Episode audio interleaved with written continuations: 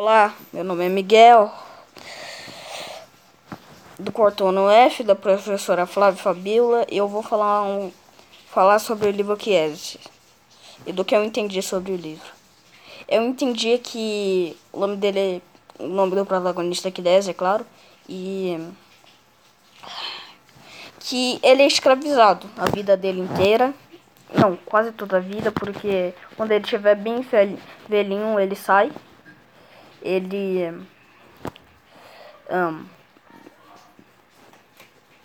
a família dele foi morta quando ele foi escravizado porque tentaram proteger o vilarejo e foi isso que eu entendi do livro que é. Obrigado. Tchau.